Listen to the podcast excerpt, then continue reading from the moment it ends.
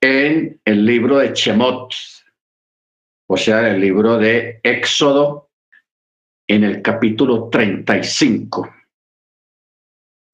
que tiene por nombre la paracha Vayaquel.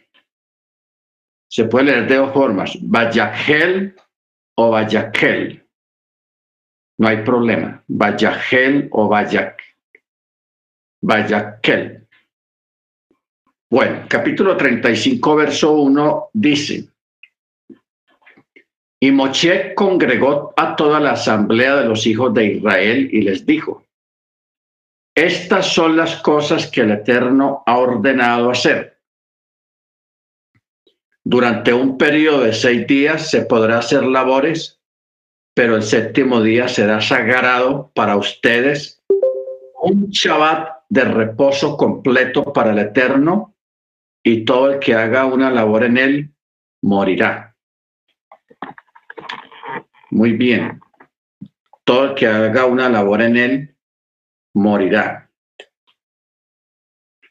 Eh, esta palabra, aunque pareciera muy severa, ah, no hay registros históricos en el Talmud de que alguien haya sido muerto por no haber guardado el día de reposo. Solamente tenemos una referencia al principio cuando el Eterno dio la Torá de que vieron a un hombre que fue a recoger leña en día de reposo y Moche fue y le consultó al Eterno y el Eterno le dijo que fuera apedreado. Ese es el único testimonio que hay. O sea, en un inicio se puso de esa forma tan severa para que la gente a través de este tipo de castigo obedeciera el mandamiento. Hoy en día, ¿cómo se pondría una situación de estas? Eh, se da en el sentido de que la persona que no, que tiene conocimiento de que hay que guardar chava y no lo guarda, o que está bajo el mandamiento y no guarda el Shabbat por alguna u otra circunstancia, la persona no va a ser sacrificada, pero sí va a perder eh, parte de la bendición del Eterno en su vida. Ok, o sea, pierde bendición. Pierde bendición. Ok, bendito el Eterno. Luego en el verso 3 dice, no encenderán fuego en todas sus moradas el día de Shabbat. No encenderán fuego. Eh, en la antigüedad, lógicamente, pues como todo era punta de, de, leña, los fogones de leña, no existía todavía, no se había descubierto el uso del gas ni tampoco eh, se habían desarrollado las termoeléctricas, o sea, el sistema eléctrico. Entonces, ah, todo era, se cocinaba siempre a punta de leña, fogones de leña.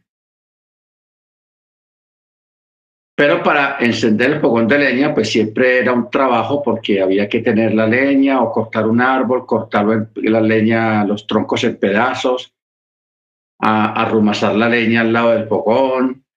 Y antiguamente, pues, una de las labores cotidianas en las casas y en las fincas, en el campo, en cualquier lugar, era ir a conseguir leña para el fogón porque no solamente se usaba para calentar en la gente, darse un poco de calor en tiempo de frío, sino también para cocinar los alimentos en un fogón de leña. Hoy en día, que ya no se usa mucho el asunto de, de fogones de leña, porque ya ahí tenemos gas, tenemos electricidad, hay muchos métodos muy prácticos para hoy en día procesar los alimentos. Entonces, sigue en pie el tener fuego en día de Shabbat. O sea, por ejemplo, el gas para los fogones de gas, lógicamente, pues arrojan una llama. Entonces lo que se hace es que se usa la electricidad. Algunas comunidades judías muy ortodoxas, pero de esas ultraortodoxas, prohíben incluso el uso de la electricidad, porque la electricidad eso no es fuego. Pero ellos lo consideran fuego y bueno, si ellos piensan que la electricidad es fuego, pues hay que respetarles ese pensamiento. Entonces, en esas comunidades ellos no encienden las luces o solamente han encendidas las luces desde el viernes, toda la noche hasta el día del Shabbat, o otros más modernos y más sofisticados tienen eh, de una forma electrónica, ellos controlan con el celular, controlan el encendido y el apagado de las luces en determinadas áreas de la casa para no tener que tocar el switch, porque para ellos tocar el switch eso es trabajo. ¿Ok? Eso es trabajo según para ellos. Pero también porque consideran de que el fuego eh, es, la electricidad lo consideran fuego. Ok, pero en parte lo consideran un trabajo prender o, accionar el switch. Como también el tanque del, del sanitario, del toilet, ellos no lo, no le jala la palantica cuando después de haber hecho una necesidad ahí en el toilet, del sanitario, porque ellos consideran eso un trabajo. ¿Ok? Entonces, ya eso es algo que podríamos llamarlo como algo muy extremo, de verdad, poco extremo, pero hay que respetarlo porque el, el apóstol Pablo dice que ninguno se condene en lo que aprueba. ¿Ok? O sea que es respetable que algunas cosas que se aprueban, aunque no sean correctas, sino que es motivo de conciencia de cada persona, entonces, pero el día que esa persona infrinja eso que él aprobó como pecado, pues va a ser considerado pecado delante del Eterno para esa persona, no para todos. ¿Ok? Bendito el Eterno. Entonces, por eso es que aquí se está haciendo un énfasis.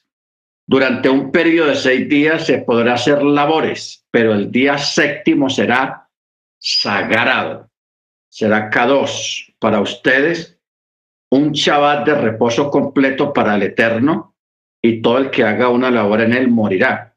No encenderán fuego en todas sus moradas el día de Shabbat. En, en Europa, en Estados Unidos, en Canadá, venden unos fogones, unas parrillas o unas, uh, sí, unos fogones. Son eléctricos. Y trabajan con el fuego en bajo o sea, la corriente en bajo. Entonces lo que hacen ellos es que es un fogón de, de, tres áreas con sus vasijas ahí donde está la comida para procesar, tres al mismo tiempo. Entonces ellos ponen el, el, todo en bajo desde el viernes al mediodía o a las cuatro o a las tres, depende de la, de la hora que va a estar. Entonces, estando ese fogón bajo durante el viernes en la noche y todo el día de Shabbat mantiene la comida caliente. Primero que la procesó al principio, pero luego la mantiene caliente en un mínimo de temperatura. Entonces, así de esa manera, pues ellos pueden tener, comer caliente el día de Shabbat. Y pues la gran mayoría, pues usamos siempre los fogones eléctricos pero el gas, los que cocinan a gas sí deben de tener, de cerrar la llave del gas en Shabbat, porque eso se constituye fuego. ¿Ok, hermanos? Bendito el Eterno. Verso 4. Y Moche habló a toda la asamblea de los hijos de Israel diciendo, esto es lo que el Eterno ha ordenado diciendo, tomen de ustedes una porción separada para el Eterno. todo generoso de corazón traerá la porción separada al Eterno, oro, plata y cobre, lana turquesa, lana púrpura, lana carmesí, lino, vellocino de cabra, pieles de carnero teñidas de rojo y pieles de tejachim, madera de acacia, aceite para las luminarias y especias para el aceite de la unción y para el incienso de especias, piedras de onis, piedras de engaste para el efod y para el pectoral.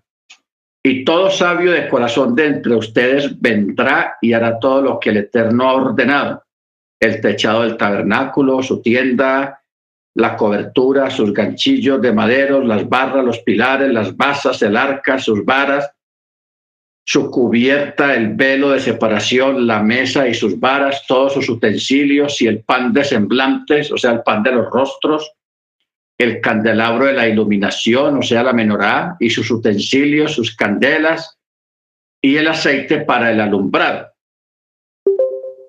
Entonces, aquí está el Eterno pidiendo una separación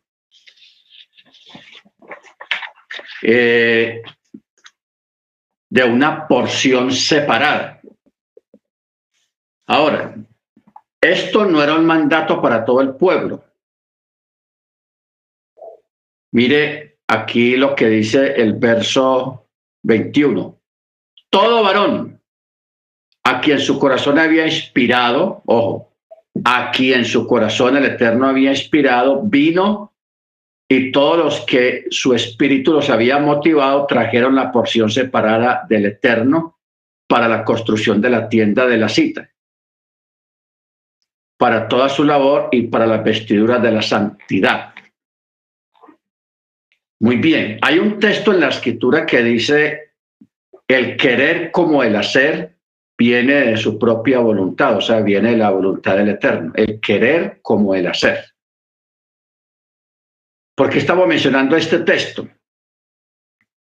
Porque aunque el Eterno inicialmente dijo, tomen de ustedes una porción separada para el Eterno, todo generoso de corazón traerá una porción separada, pero no eran todos los que la iban a traer, sino a quien el Eterno tocare su corazón y le pusiera el, el, el deseo de hacerlo. ¿Ok? Por eso dice el verso 21, a quien su corazón había inspirado vino. Y todos los que su espíritu los había motivado trajeron la porción separada al Eterno. O sea, esto, hermanos, de colaborar, de ofrendar, de dar, aunque es un deber general para todos, pero hay ocasiones especiales en que el Eterno es el que toca los corazones para que lo hagan. También, por aparte. Entonces, ¿qué nos da a entender esto, hermanos? De que hay personas en la congregación de que sus malas acciones, o sea, están andando mal en, las cosas del Eterno, entonces, a ese tipo de personas el Eterno no toca ni inspira para que aporten algo o den ayuda o hagan algo en pro de algo. En, en este caso, el Eterno está pidiendo una porción separada para conseguir todos esos materiales para la construcción del tabernáculo. Filipenses 2.13. Vamos a mirar Filipenses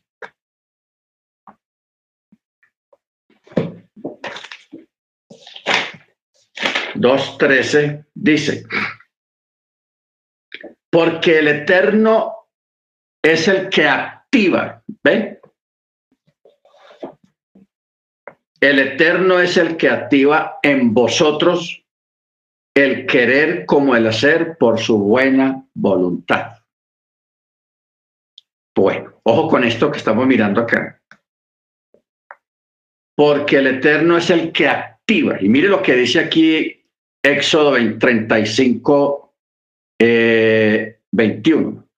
Todo varón a quien su corazón había inspirado el Eterno vino y todos los que su espíritu los había motivado trajeron la porción separada del Eterno para la construcción de la cita.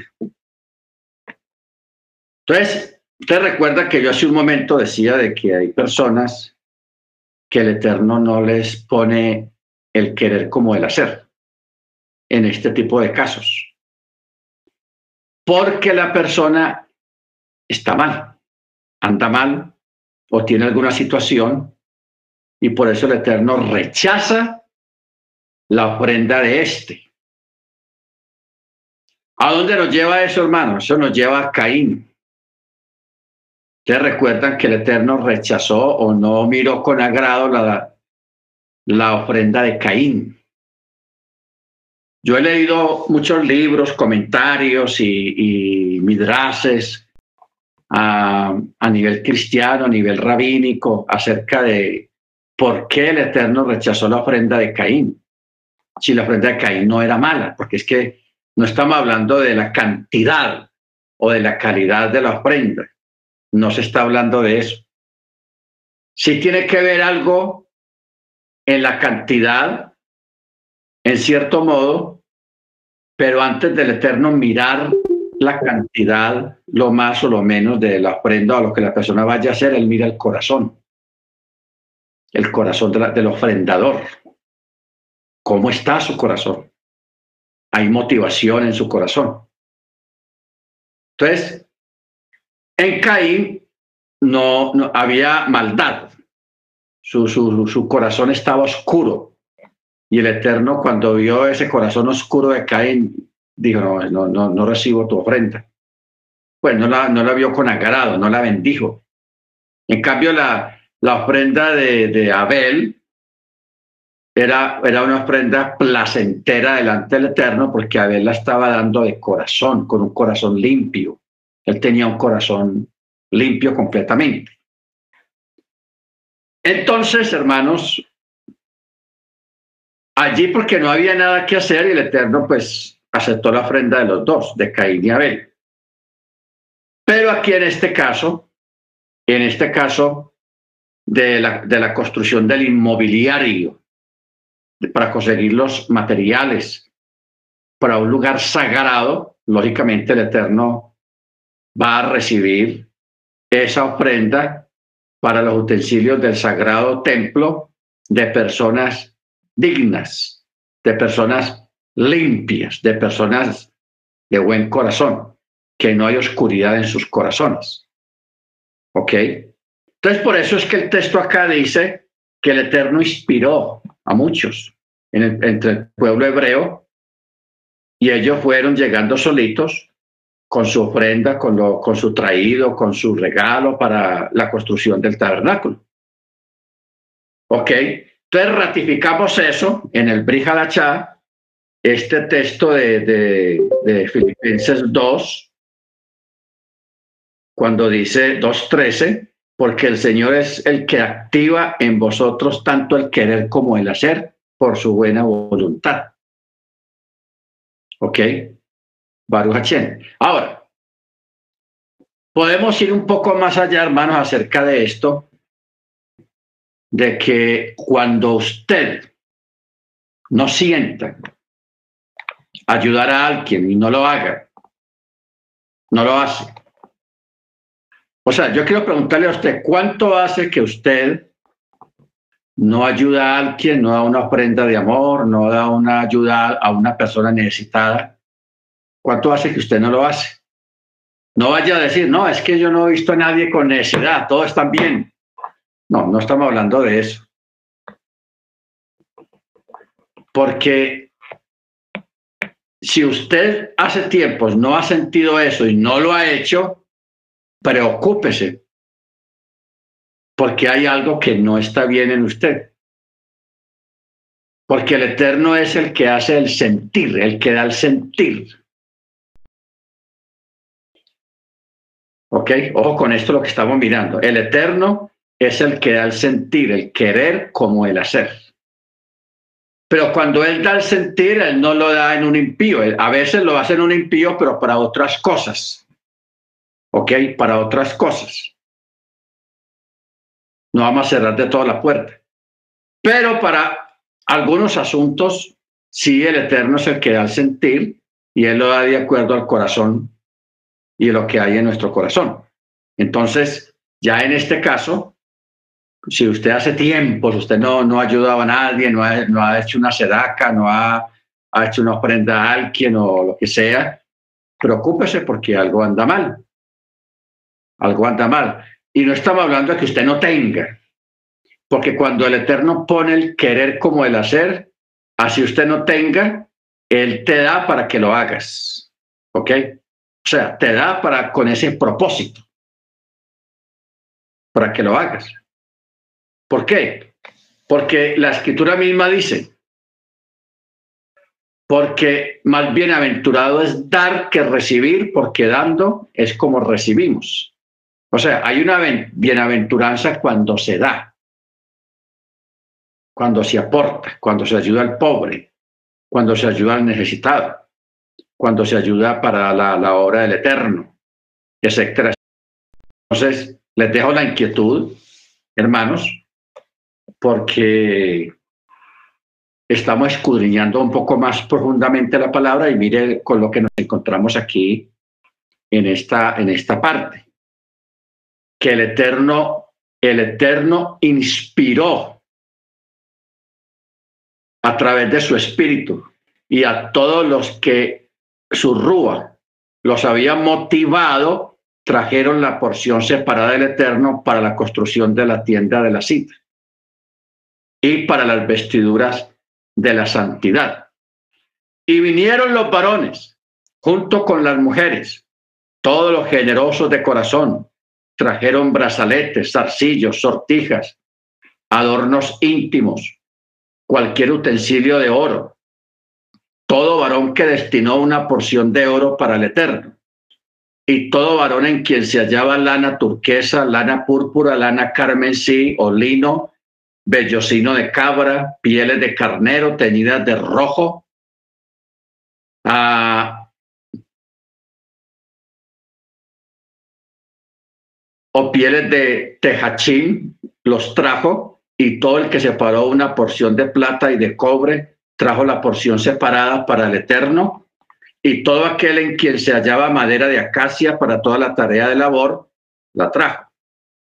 Bueno, Vamos a detenernos en este verso 22, que hay algo que alguna vez me preguntaron sobre, sobre eso. Cuando dice acá, dice, vinieron los varones junto con las mujeres, todos los generosos de corazón, y trajeron brazaletes, zarcillos, sortijas y adornos íntimos. Los adornos íntimos era,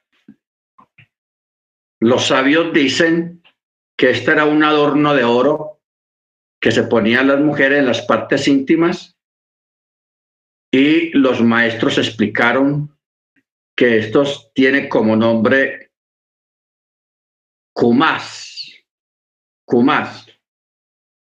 Pero Kumas, la palabra Kumas es un acrónimo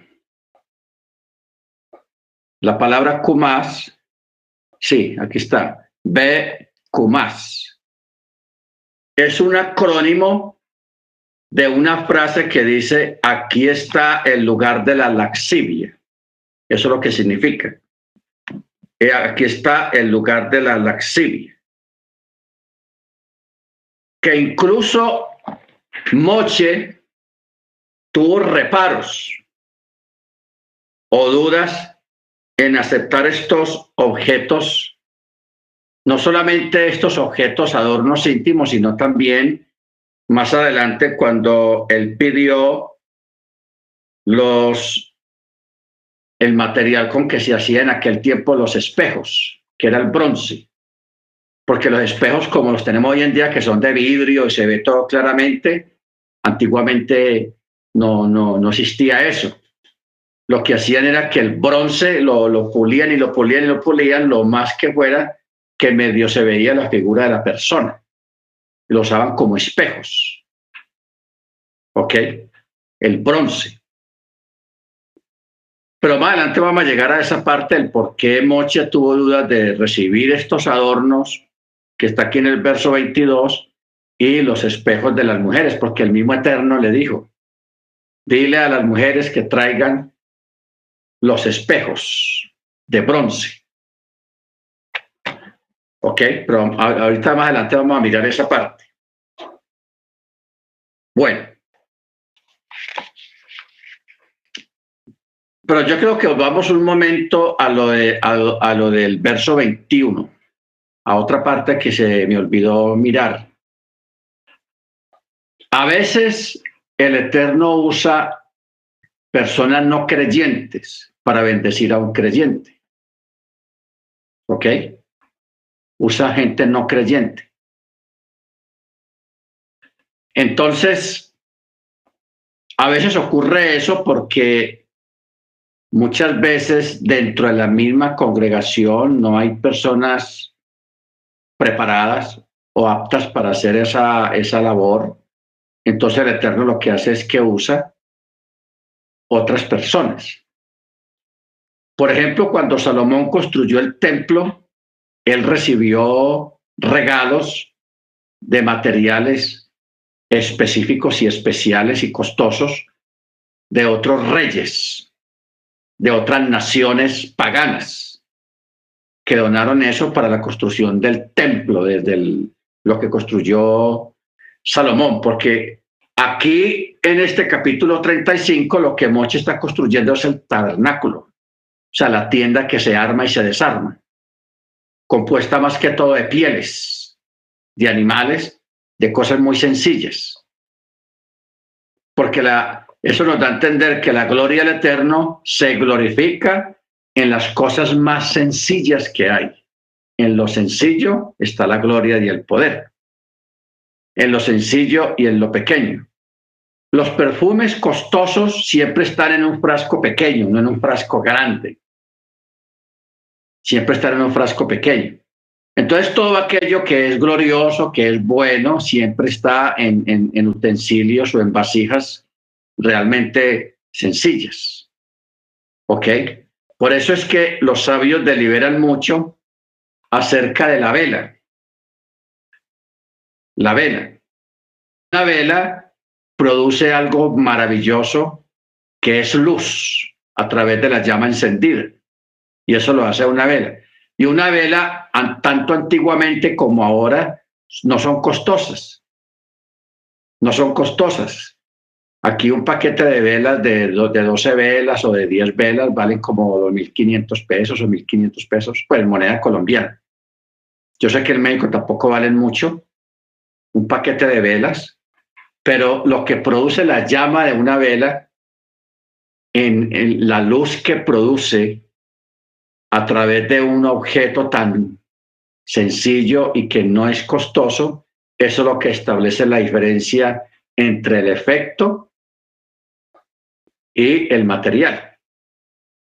Por eso es que Pablo, él dice claramente, porque lo despreciado, lo vil, lo odiado, lo, que la gente no le presta atención, lo que no tiene realmente alguna belleza física humana, en los estándares humanos, es los que escogió el Eterno para avergonzar a los sabios.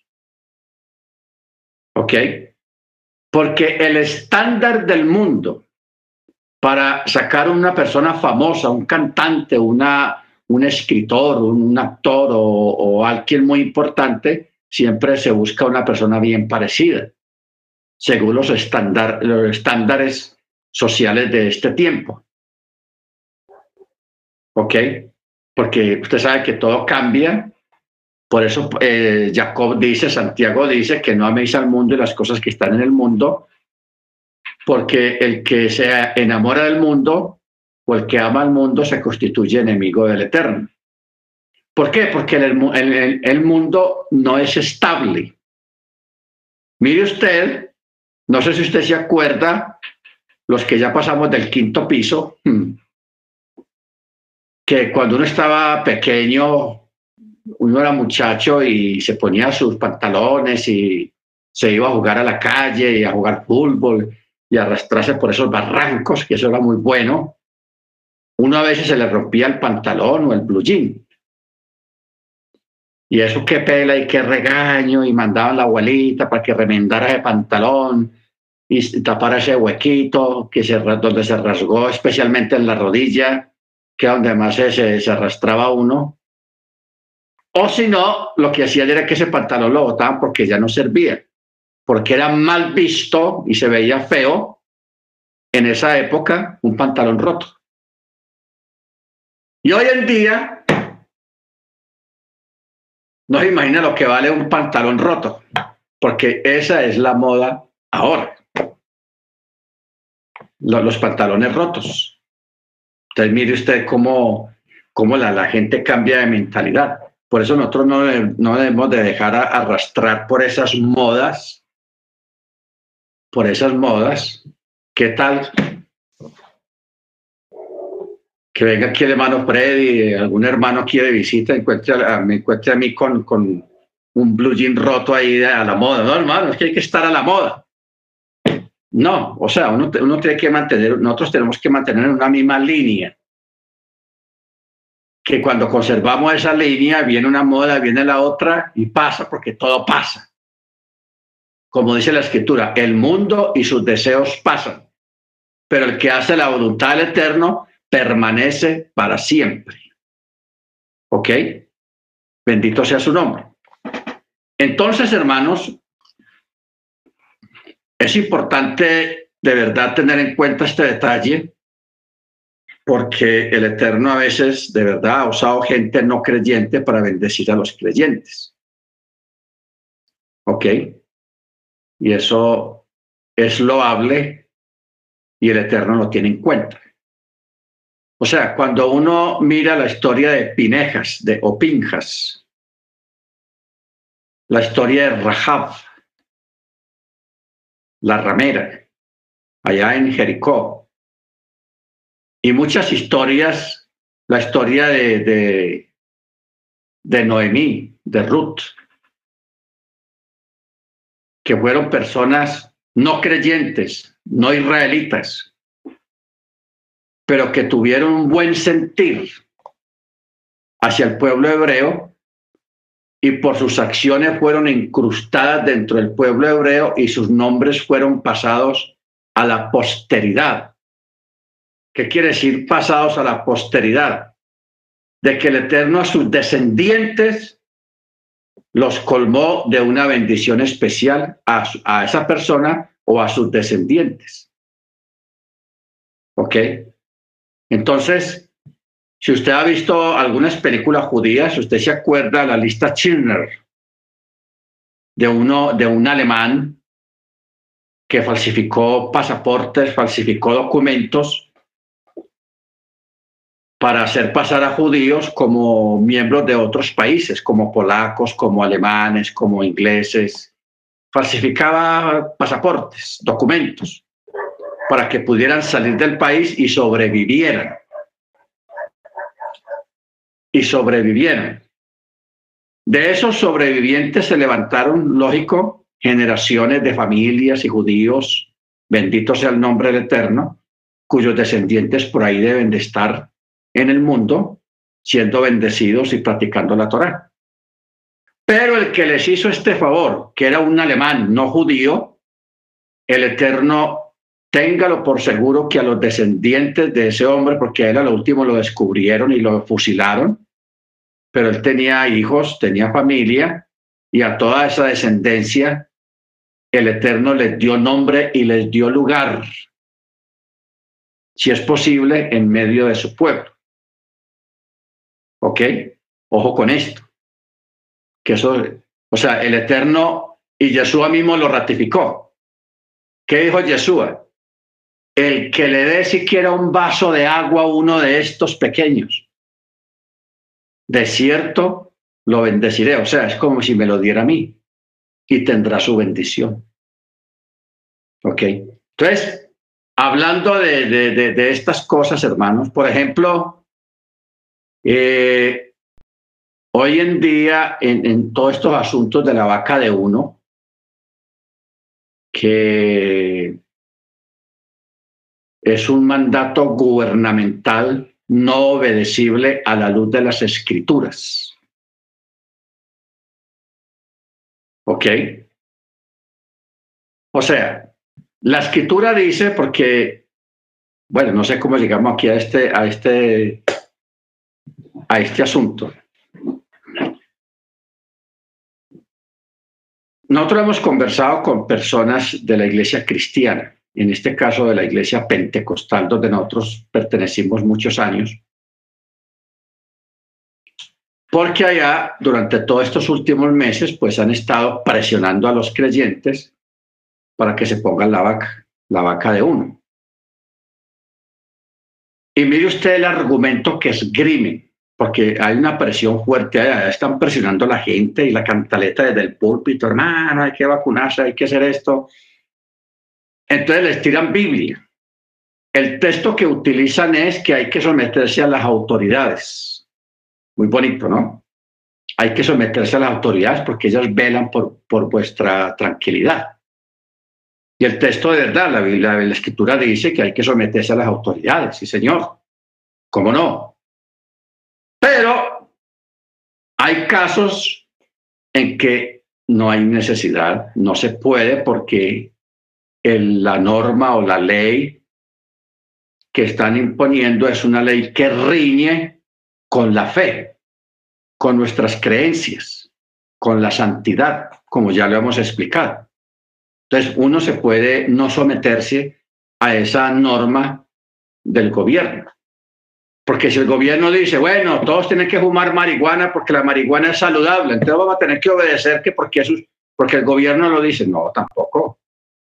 Uno tiene que tener la lógica y la sabiduría para uno saber qué es bueno y qué no es bueno, qué es malo.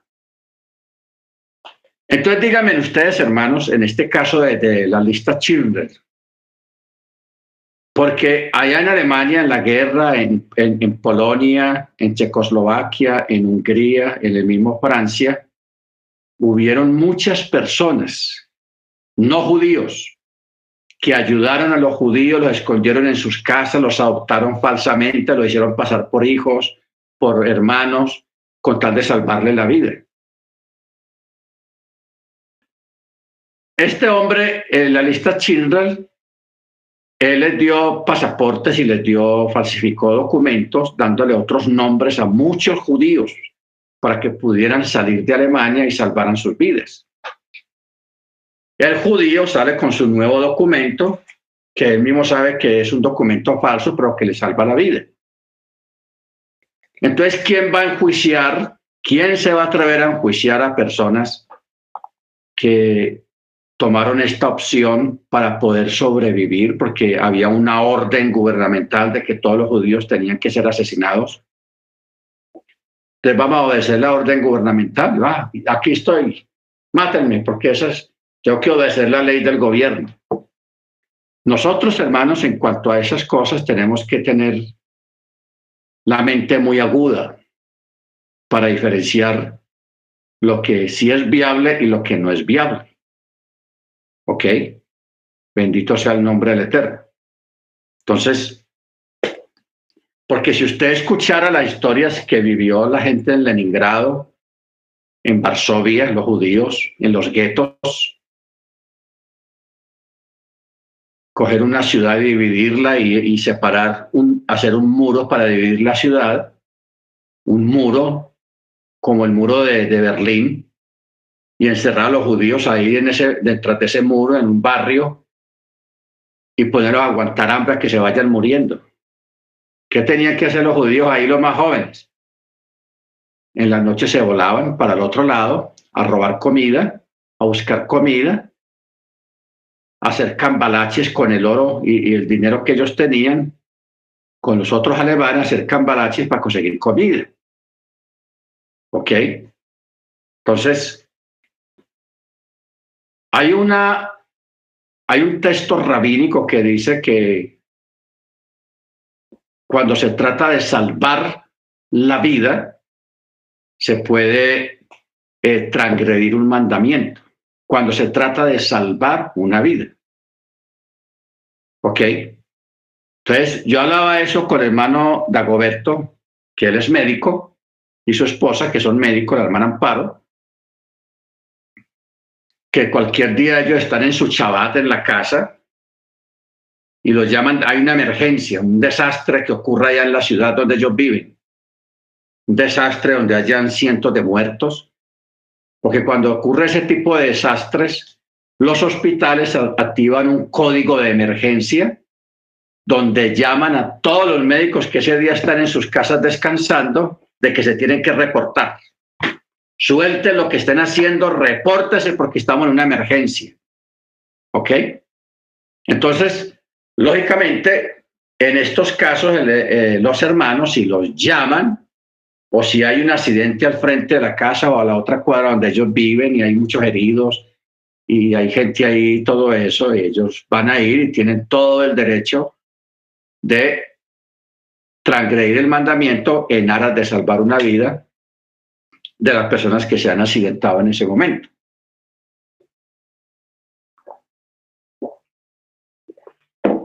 Pero transgredir el mandamiento de Shabbat, que porque se va a ir a pasear. No, es que me voy a pasear. Eso es transgredir el mandamiento. O sea, nosotros tenemos que ser claros. Usted el día sábado, de viernes al atardecer, y todo el día el sábado, usted no existe para nadie, sino solamente para el Eterno. Ni para nadie, ni para nada. Solo para el Eterno. Cuando haya un caso de emergencia como el que estamos hablando, se puede transgredir el Shabbat. Caso de emergencia donde se trata de salvar la vida de una persona o de un animal que se fue un hueco, como lo dijo Yeshua. Que Yeshua les planteó eso a los fariseos. Si un animal de ustedes se va a un hueco y está, corre peligro si lo dejan ahí. Entonces Jesús les pregunté, ¿ustedes lo sacan o no lo sacan? Entonces Jesús le dijo, ¿se puede sacar el animal? ¿Ok? Porque si no, eso sería una una irresponsabilidad del dueño del animal o del que se dio cuenta de la situación del animal. ¿Ok? Estamos hablando de casos de emergencia. Bendito sea el nombre del Eterno. Muy bien, entonces sigamos. Vámonos para eh, capítulo 36 capítulo 36 del libro de Chemot. Dice, Betzalel y Aholiab y todo varón sabio de corazón a quien el Eterno otorgó sabiduría y raciocinio para saber hacer toda la tarea de la labor del santuario, llevarán a cabo todo lo que el Eterno ha ordenado y Moshe llamó a Betzalel y a Joliab y a todo varón sabio de corazón, a quien el Eterno otorgó sabiduría en su corazón, y a todo aquel cuyo corazón lo motivó para acercarse a la obra y hacerla. Y en presencia de Moche tomaron todas las porciones separadas que habían traído los hijos de Israel para la tarea de, de la labor del santuario pero ellos continuaron trayendo a él más contribuciones cada mañana. Y vinieron todos los sabios que hacían toda la labor del santuario, cada varón según la obra que hacía, y hablaron a Moche diciendo, el pueblo está trayendo más que lo suficiente para la tarea que el Eterno ordenó hacer. Entonces Moche ordenó que pregonaran que tanto varón como mujer no haga más labor para la contribución del santuario, o sea, no traigan más, ya, paren, paren. Maravilloso eso, ¿no? mire usted el Eterno lo que hace, porque acuérdese que esto está, este asunto está entre dos, el Eterno y el pueblo, a los que él escogió y consideró dignos para que llevaran las cosas al santuario.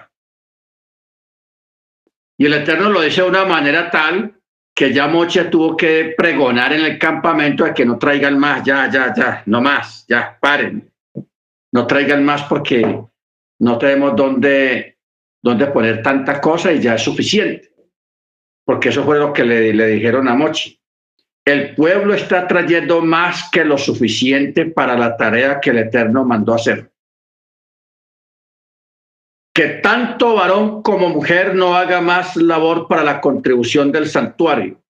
Y el pueblo se abstuvo de traer y la labor les había sido suficiente para todo el trabajo y para que sobrara. Amén. Para que sobrara.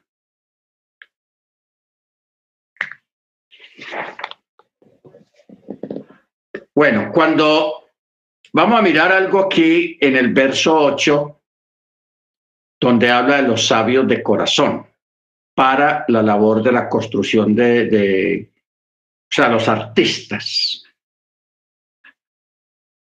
los expertos en, en trabajar las telas, en tallar madera, los carpinteros, los forjadores, los herreros, en fin, toda una gente que el mismo Eterno los capacitó, o sea, les dio ese arte, esa habilidad, porque no todo el mundo pinta un cuadro, no todo el mundo talla madera y trabaja con madera. No todo el mundo trabaja con soldadura para soldar y, forjar el metal. Y más en aquel tiempo que no existía electricidad para, para la soldadura, y, sino que todo era rústico. Y hacían unas cosas preciosísimas. O sea que el Eterno mismo, Él capacitaba a esas personas, les daba el don. A uno le dio el don para para hacer esas telas, esas cortinas, con esas figuras, con esas cosas tan especiales, con hilos de oro. A otro le dio esa peculiaridad de trabajar con el, con el hierro, con el bronce, con el cobre, con la plata, con el oro, vaciarlo y hacer adornos espectaculares. A otro le dio la sabiduría de, de trabajar con la madera. O sea, ¿qué es lo que estamos teniendo acá, hermanos? de que desde el principio de los tiempos, el que inventó, el que le dio sabiduría al ser humano para todas estas artes y especialidades, vino de parte del cielo. No fue invención humana. No fue invención de, una persona. No, el mismo Eterno dotaba de esa ciencia, de esa sabiduría a esas personas. Por eso es que la Torah los llama los sabios de corazón. Y, empezando el mismo capítulo 36, dice lo mismo. Besalel y Aholiab y todo varón sabio de corazón a quien el Eterno otorgó sabiduría y raciocinio para saber hacer toda la tarea de la labor del santuario. Ya luego, con el tiempo, ellos transmitirían ese conocimiento a otras personas, pero en ellos fue innato, natural, milagroso, un don de parte del Eterno. ¿Ok? Un don de parte del Eterno. Baruch Hachem. Eso es muy, muy, muy interesante la, la, la cosa. Bueno, vamos a mirar acá un versículo en este capítulo, porque estos días me hicieron la pregunta. Eh, 36, 20. Dice, hizo los maderos para el tabernáculo de madera de acacia erguidos porque alguien hace unos días me hizo la pregunta acerca de la madera de acacia. Entonces me pareció interesante la pregunta y curiosa, y yo me puse a investigar en los diccionarios y consultar el Talmud y muchos libros. Y sucede que la madera de acacia es una madera muy fina, muy maleable, y que dura mucho. Dura mucho. Y las hojas de, de la acacia cuando está en el árbol, prácticamente la, la, en la planta del árbol, las hojas y parte de la corteza del tronco tenían propiedades curativas. La madera de acacia, propiedades curativas. O sea, se hacían eh, infusiones aromáticas para sanar algún cierto tipo de enfermedades. Y como este árbol era muy común en Israel, la madera de acacia, mire usted, mire usted cómo funciona esto. La, es una madera muy fina y era muy común en Israel. Tenía propiedades curativas. Propiedades curativas. La corteza y las hojas se usaba para curar una gran, cantidad de enfermedades en aquella época. ¿Cómo la ve usted, hermanos, que en, una, en una estaca de madera de acacia fue, donde fue colgado Yeshua? También en una estaca de madera de acacia. ¿Ok?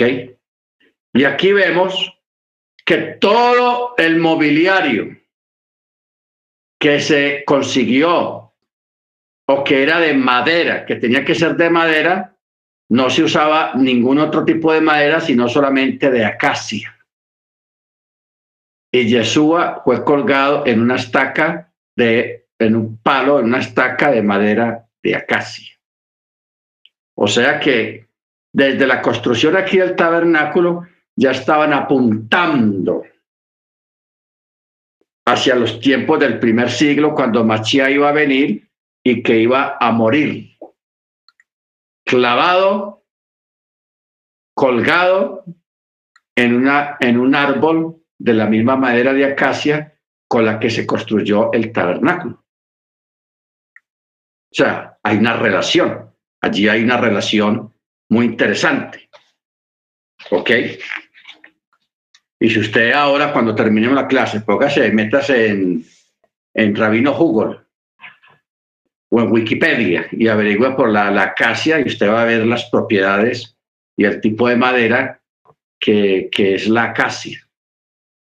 Bendito sea el nombre del Eterno. Ve, capítulo 37, otra ratificación. Betzalel hizo el arca de madera de acacia de dos codos y medio de longitud y un codo y medio de ancho y un codo y medio de altura. La recubrió con oro puro por dentro y por fuera y le hizo una diadema de oro en derredor y fundió para ella cuatro anillos de oro en sus cuatro esquinas, dos anillos de un lado y dos anillos de otro lado. Hizo varas de madera de acacia y la recubrió con oro. Insertó las varas dentro de los anillos en los lados del arca para portar el arca y hizo una cubierta de oro puro de dos codos y medio de longitud y un codo y medio de ancho e hizo dos querubines de oro batidos a martillo los hizo en los dos extremos de la cubierta, un querubín en un extremo y otro querubín en otro extremo de la cubierta misma, hizo los querubines de sus dos extremos. Ya esto lo estuvimos viendo la, la vez pasada también. ¿Ok? Luego en el verso 17 dice, hizo la menorá de oro puro. En el texto traducido dice candelabro, pero cuando usted va al texto hebreo dice jamenorá, la menorá. Entonces dice, hizo la menorá de oro puro batido a martillo, hizo la menorá, su base y su caño central, sus cálices, sus botones, sus flores del mismo eran, seis brazos sobresalían de esos lados, tres brazos de un lado de la menorá y tres brazos del segundo lado de la menorá, tres cálices tallados en un brazo, un botón, una flor y tres cálices tallados en el otro brazo, un botón y una flor, lo mismo para los seis brazos que sobresalían de la menorá. Ustedes recuerdan que cuando el Eterno le dijo, a, le explicó a Moche, le habló sobre la menorá, Moche no captó, no entendió. ¿Por qué? Porque la menorá hasta esa época era, era desconocido completamente, o sea, nunca había existido un elemento de esos en la cultura israelita ni en la cultura cananita. Entonces, como Moche no captó, no entendió bien, entonces el Eterno lo llevó allá donde está el templo, donde está el templo, para que él viera la menorá que había dentro del templo y otros utensilios que Moche no entendió, que el Eterno lo mandó a hacer.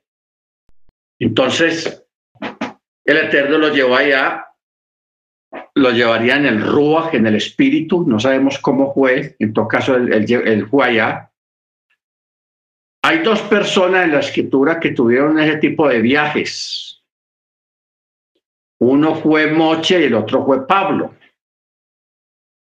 Moche fue llevado al lugar donde está el templo celestial y él entró allí y el Eterno lo llevó al lugar santísimo y le mostró la menorá y otros utensilios para que él los hiciera de muestra. O sea, él lo llevó a que lo viera, para que lo hiciera así como lo vio. La otra persona fue Pablo. Pablo sí es más específico y él dice que fue llevado al tercer cielo. O sea que hay un primero, hay un segundo y hay un tercero y hay un cuarto, hay hasta el séptimo. Hay siete cielos, eso lo vimos en el estudio de los ángeles y más o menos que, cómo se llamaban o cómo se llaman esos cielos y qué hay en cada lugar. No tanto de contenido hemos visto todavía porque tenemos que ampliar más ese estudio, pero más o menos por encimita. Pero Pablo fue llevado al tercero. Él allí, él dice que él vio y oyó cosas inefables que no les daba al hombre expresar, o sea, que en esa época no se había oído, porque estamos hablando de la época de Pablo, una época muy primitiva para nosotros, ¿ok? Muy primitiva porque no existía la electricidad todavía, no existía el uso de la gasolina, el uso del petróleo, el uso del gas, el, uso de muchas cosas. Estaban ahí, pero no habían descubierto para qué se usaban esas cosas. ¿Ok? Y había un vocabulario muy, muy, muy estrecho, muy corto, que a, medida que las generaciones van pasando, se van añadiendo nuevas palabras al vocabulario. ¿Ok? Por ejemplo, hace 40 años la palabra computadora, no, de pronto sí existía, pero la palabra WhatsApp, la palabra Telegram, la palabra redes sociales, e, ese, ese vocabulario no existía. La palabra celular tampoco existía hace 40 años. Existía la palabra teléfono, pero la palabra celular no. Laptop, o, sea, la, la, portátil, eso tampoco existía en el vocabulario. y, y, todas las palabras que hay hoy en día alrededor de un celular o alrededor de la tecnología que hay hoy en día eran palabras que no existían hace 20, 30 años como también hay otras palabras que van entrando en desuso. Por ejemplo, una palabra que yo me acuerdo de los años 90 era el viper. El viper. Eso duró, el viper duraría por ahí unos 15 años no más, porque rápido se, se, se convirtió en un celular, que fue lo último en Guaracha prácticamente entonces, pero ya la palabra Viper ya no se usa porque el Viper ya, ya no se usa. Y usted va a ver que dentro de un tiempo la palabra teléfono va a desaparecer del vocabulario. Aunque todavía hay teléfonos, pero ya la palabra teléfono se, se cambió por la palabra celular. Ya se llaman celulares inteligentes Antiguamente se decían teléfonos inteligentes, pero la palabra teléfono ya está camino a desaparecer del vocabulario cotidiano de la gente. Usted va a ver. ¿Ok? Y otras cosas que uno no se acuerda que, que existían, pero que hoy en día ya no existen. Y de otras que con el tiempo nos van a llegar los nombres nuevos y los aparatos nuevos que van a existir en un futuro, dentro de cinco o seis años. Van a haber aparatos nuevos, nuevos nombres, nueva tecnología, nuevos nombres, etcétera, etcétera. Pero lo único que eh, sí ha permanecido, que eso es lo bueno, hermanos, es la palabra. Cielo y tierra pasarán, pero mis palabras no pasarán, dice el Eterno. Amén. Muy bien. Capítulo 38. Aquí vamos a, mirar algo interesante. Dice, hizo el altar de la ofrenda de ascensión de madera de acacia. Aquí otra vez la acacia. De cinco codos de longitud y cinco codos de ancho, cuadrado y tres codos de altura. Hizo uno sus cuernos en sus cuatro esquinas, siendo sus cuernos de él mismo, y los recubrió con cobre Hizo todos los utensilios del altar, las vasijas, los badiles, las escudillas, los garfios, los braseros. Hizo todos sus utensilios de cobre. Para el altar hizo un enrejado de cobre de obra de malla debajo de su cornisa, hacia abajo hasta su mitad. Fundió cuatro anillos en los cuatro extremos del enrejado de cobre a modo de receptáculos para las varas. Hizo las varas de madera de acacia y la recubrió con cobre e insertó las varas en los anillos a los costados del altar para transportarlo hueco de tablas lo hizo. Aquí está hablando del altar de la ofrenda de ascensión, un altar de ofrendas. Como allí iba a haber fuego, hizo recubrir la madera la recubrió con cobre para que la madera no se deteriorara, no se dañara o se quemara. La recubrió con cobre. O sea, en la mesa y en el, eh, el, el arca del pacto estaba recubierto con oro. Este altar de la ofrenda de ascensión estaba recubierto con cobre un, metal menos valorado que el oro. ¿Ok? Bueno, queríamos detenernos en el verso 8, de lo que quedamos pendiente ahora con el asunto de las mujeres. Dice, hizo el lavadero de cobre junto con su base de cobre de los espejos de las mujeres congregadas que se reunieron a la entrada de la tienda de la cita. Ok, ¿qué quiere decir que se reunieron? O sea, para aportar su donación. Habíamos hablado hace un ratico acerca de los espejos que de aquel tiempo cogían el cobre y lo ponían en una área plana y lo sobaban con, con algún elemento para sacarle brillo de tal modo que casi se pudiera ver la imagen de la persona. Se parecía casi un espejo. ¿Ok? Entonces, por eso es que Pablo, porque aún en la época del primer siglo, la época de Pablo, esos todavía eran los espejos, eran de, de, de cobre, o otros de bronce. Eso lo, lo, lo, pulían y lo pulían y lo pulían hasta que medio una persona se podía ver, pero no se podía ver perfectamente como hoy en día los espejos de este tiempo, que son una maravilla. Primero fueron los espejos. Después del, vidrio viene la otra maravilla, que es la televisión, o sea, la imagen que se mueve, pero no la imagen de uno mismo, sino la imagen de otra persona que se mueve ahí, que eso fue la televisión y ya lo que tenemos hoy en día, las imágenes en la televisión y en los celulares. Muy bien. Sucede, hermanos, que Dicen los sabios. Las hijas de Israel tenían en su posesión espejos de cobre en los cuales se miraban cuando se adornaban. Además de todo lo demás que aportaron, las mujeres no se abstuvieron de aportar incluso estos espejos, los cuales fueron en parte para incitar al mal. Hermana Grace, ¿iba a decir algo?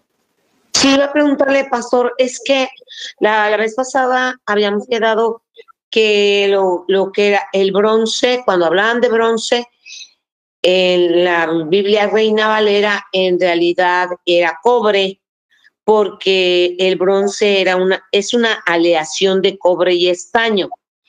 Entonces, cuando aquí todo habla de que todos sus utensilios los hizo de bronce, están hablando de que todos los utensilios los hizo de cobre.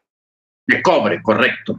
O sea, la palabra bronce, o sea, el metal de bronce, es en, eh, como es una aleación, eso no es, no, no es correcto, ¿verdad?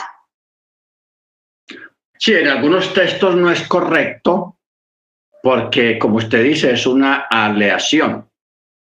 Pero en algunas partes el, texto sí es muy específico en mencionar bronce y en otro es específico en mencionar el cobre. En este caso, el lavadero, porque es que el lavadero era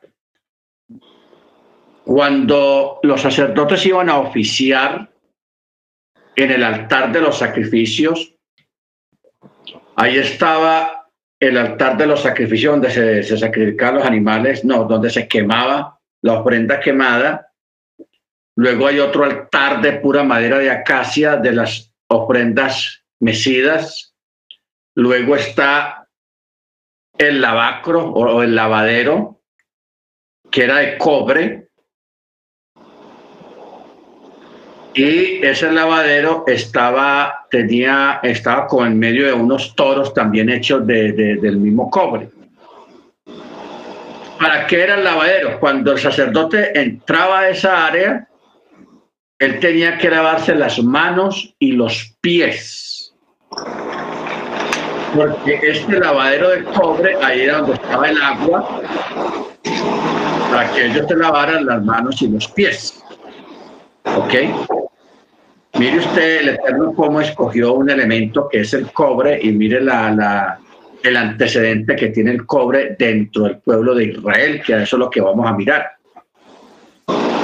Dice, Moche trató de rechazar el cobre que llevaban las mujeres porque él pensaba o él creía que eh, se habían usado más que todo para la inclinación al mal.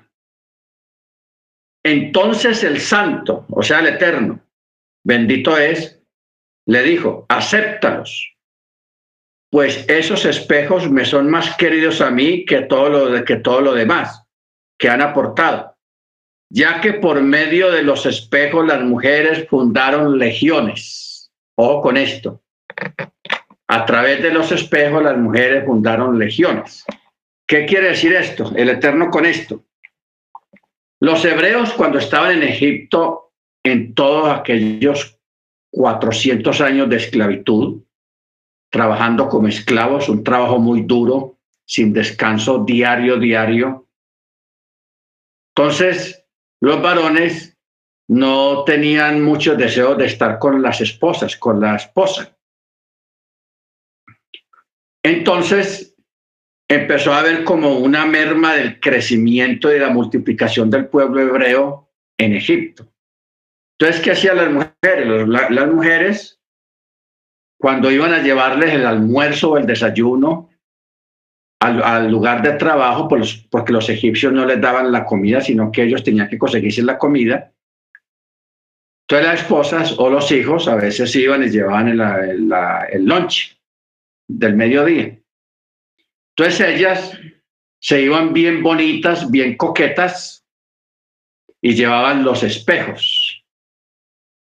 llevaban los espejos y usaban los espejos como una forma de coquetería hacia su esposo y de esa forma el esposo se animaba a través de la coquetería para estar con ellas. Entonces, dicen los sabios que ellas quedaban en cinta, o sea, quedaban en embarazo y parían a los pocos días, o sea, no, no, no eran los, los ocho meses, sino que a los pocos días parían y no solamente un niño o una niña, sino dos. ¿Ok? Entonces, por eso es lo que dice acá, el Eterno le dijo a Moche, acéptalos, pues esos espejos me son más queridos para mí que todo lo demás que han aportado, ya que por medio de los espejos las mujeres fundaron legiones de israelitas en Misraim, en Misraim. Entonces, ella usaba los espejos, a veces cuando iban a llevar el lonche o al atardecer cuando el marido regresaba a la casa. ¿Ok? De esa manera fue que Israel se multiplicó en gran manera a pesar de lo propio de la esclavitud, porque la esclavitud es muy dura. Una persona trabajando 12 horas diarias, todos los días, todos los días, eso agota la persona solamente quiere llegar a su casa es a dormir, a descansar, nada más. ¿Ok? Pero para que no se mermara el pueblo hebreo, sino que más bien se multiplicara, eh, las mujeres usaron este artilugio con sus maridos, de tal manera que el pueblo hebreo en Egipto se multiplicó y esto agradó al Eterno. Entonces, cuando las mujeres llevan sus espejos como ofrenda, para que hagan el lavadero, porque no, era un lavadero chiquito, era un lavadero grande, todo vaciado en cobre. Lo mismo todo lo que sostenía el lavadero era vaciado en cobre, entonces se necesitaba cientos, miles de espejos para que diera el material para el lavadero de cobre. Por eso es que el verso 8 menciona a las mujeres y dice, hizo el lavadero de cobre junto con su base de cobre. ¿De dónde? De los espejos de las mujeres congregadas que se reunieron a la entrada de la tienda de la cita. ¿Ok? Baruch Por eso es que el texto pone énfasis con los espejos de las mujeres congregadas. Ahora, la palabra fuente o sea, lavadero o fuente. En hebreo quiere decir quillor, se escribe quillor. Ahora, ¿qué es lo curioso de acá? Que la palabra quillor eh, tiene que ver con la, el hacer la, la paz, en mantener la paz entre el marido y su mujer, pues las aguas que había en su interior también en parte se daban de beber a la mujer cuyo marido había tenido celos de ella, advirtiéndola que no se encerrase con otro hombre. ¿Ok?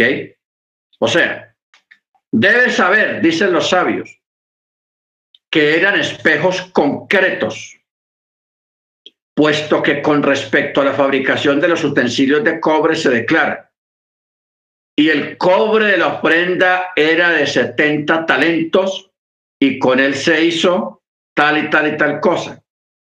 Sin embargo, la fuente y su base no fueron mencionados allí junto con los utensilios hechos con los 70 talentos de cobre.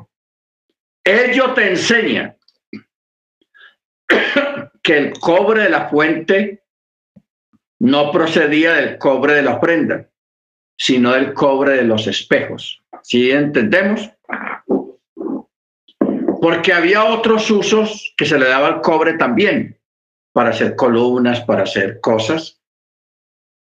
O sea, lo que, lo que estamos mirando acá, hermanos, es la separación. La fuente de cobre se hizo única y exclusivamente con el material que aportaron las mujeres de los espejos. hubieron otras cosas que se hicieron en el templo de cobre también, pero era cobre que tenía otra procedencia. Venía de otras cosas, de columnas, de, de vasos, de lo que fuera.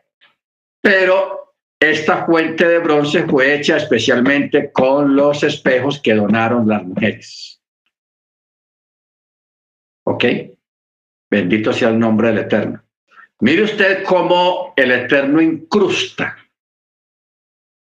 incrusta y le da un significado a, llamémoslo, una, una forma de que nosotros o el pueblo hebreo no se olvide de los detalles de lo que vivieron anteriormente. Entonces el Eterno se lo recuerda a través de, de, los utensilios y el mobiliario del templo, como hablábamos ahora de la madera de acacia. Estaba apuntando al futuro, de que Yeshua iba a ser sacrificado en una estaca de acacia también. O sea que esa estaca fue bendecida con el sudor, con la piel, con la sangre del Mesías, o lo poco que quedaba de, su sangre, aquella estaca fue rociada, una sangre preciosa, emulando al oro fino, el cual cubría la, la, el, el, el, arca de la alianza, que era también de acacia, pero estaba cubierta en lo más especial del metal, que era el oro. Bendito sea su nombre. O sea, todo está relacionado, hermanos, y es importante uno encontrarle la relación de una cosa con la otra. Muy importante, porque así entendemos el por qué el Eterno se, se toma el trabajo en capítulos y capítulos detallando cómo debía ser el santuario, el material, la medida, el metal, la altura y, todo eso, y cómo él preparó gente especial para trabajar en estas cosas, el Eterno mismo lo selecciona, o sea, todo un montón de detalles que si uno se pone a estudiar todos estos, estos capítulos que hemos visto, porque yo los he pasado, le he hecho un paso, yo no lo he leído todo completamente porque hay muchas cosas que de pronto ahora no las vemos importantes, pero que en un momento dado le, le, le, le, metemos ahí a estudiar esos detalles y uno le encuentra muchas cosas que sacarle, mucho material, mucha profecía, muchas cosas que incluso apuntan hacia nosotros en este tiempo. Apuntan hacia nosotros. ¿Ok?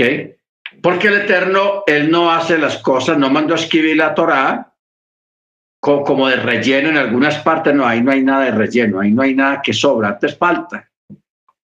O la hubiéramos tenido más de la Torá para saber más cosas, porque sabemos y entendemos que la Torá es, es un documento, primero que vino desde los mismos cielos.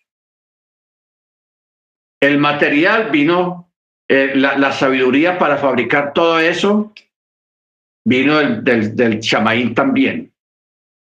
El material lo hizo el Eterno también, porque él creó el oro, la plata, el onís, el, el, el, topacio, todos esos materiales.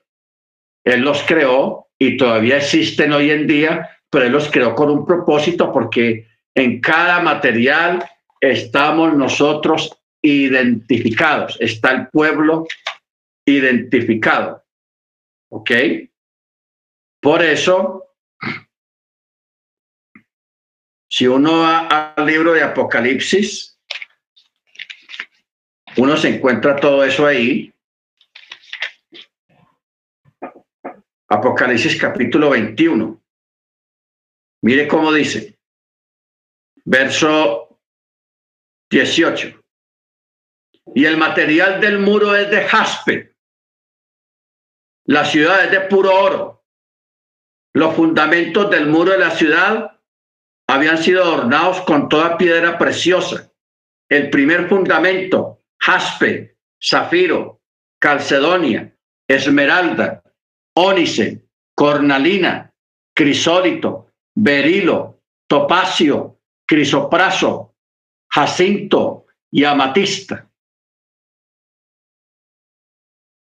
Las doce puertas eran como doce perlas. Cada una de las puertas era de una sola perla y la plaza de la ciudad era de oro puro, transparente como el cristal. ¿Ah? ¿Se da cuenta? Y cuando usted examina cada metal de estos, la cordalina, el crisólito, el berilo, el topacio, el crisopraso, el jacinto, el amatista, si uno se pone a estudiar las características de cada uno de estos metales, hermanos, uno encuentra ahí la gloria del Eterno manifestada en medio de los creyentes a través de las características que tienen cada uno de estos metales. Y nosotros estamos identificados ahí también. O sea, esto es algo de no acabar, como se dice. No va a tener fin toda la, todo lo que no sabemos. O sea, ahí nos damos cuenta todos nosotros de que nosotros no sabemos nada, hermanos. No sabemos nada realmente de, la Torah, de la Tanakh. Estamos muy atrás de noticias. ¿Por qué? porque a veces nos hemos enfocado en, ciertos relatos, en ciertos capítulos, en ciertos libros y nos enfocamos mucho en ellos y dejamos los otros a un lado, pero nosotros sabemos que aquí todo es importante, toda la Torah es importante. Lo que hay que es descubrir dónde está lo importante y pedirle al Eterno que nos, que nos deje ver eso que hay ahí oculto, porque todo está oculto. Hay que hacer lo que dijo Yeshua. ¿Qué dijo Yeshua? Escudriñen las escrituras. No dijo lean.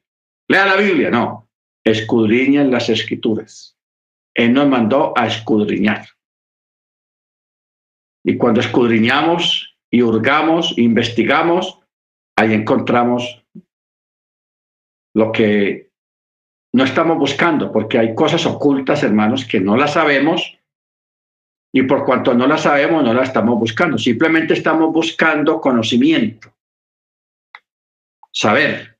Pero el Eterno es tan grande y misericordioso que Él nos muestra cosas que no sabemos, completamente desconocidas, cosas que no estamos buscando realmente, pero que el Eterno nos las muestra, nos las da, nos permite verlas, porque Él es grande y porque para siempre es su misericordia.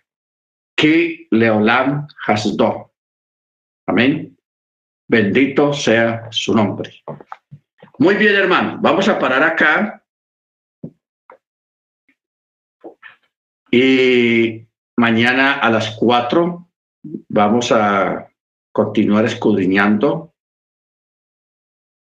Vamos a ver si le sacamos el significado a algunos metales de estos, algunas piedras preciosas el jaspe, el, zafiro, el calcedonia, el cuarzo, la esmeralda, el ónice, la cornalina, el crisólito, el berilo, el, el topacio, el crisopraso. No sé qué es el crisopraso. Así está en el texto hebreo. Crisopraso y el jacinto, que son metales que realmente son, no son muy conocidos, pero que tienen un significado en nosotros y es para nosotros. Amén. Amén, hermanos. Muy bien, vamos a pedirle a la hermana Senia, es tan amable, para que nos dé la oración.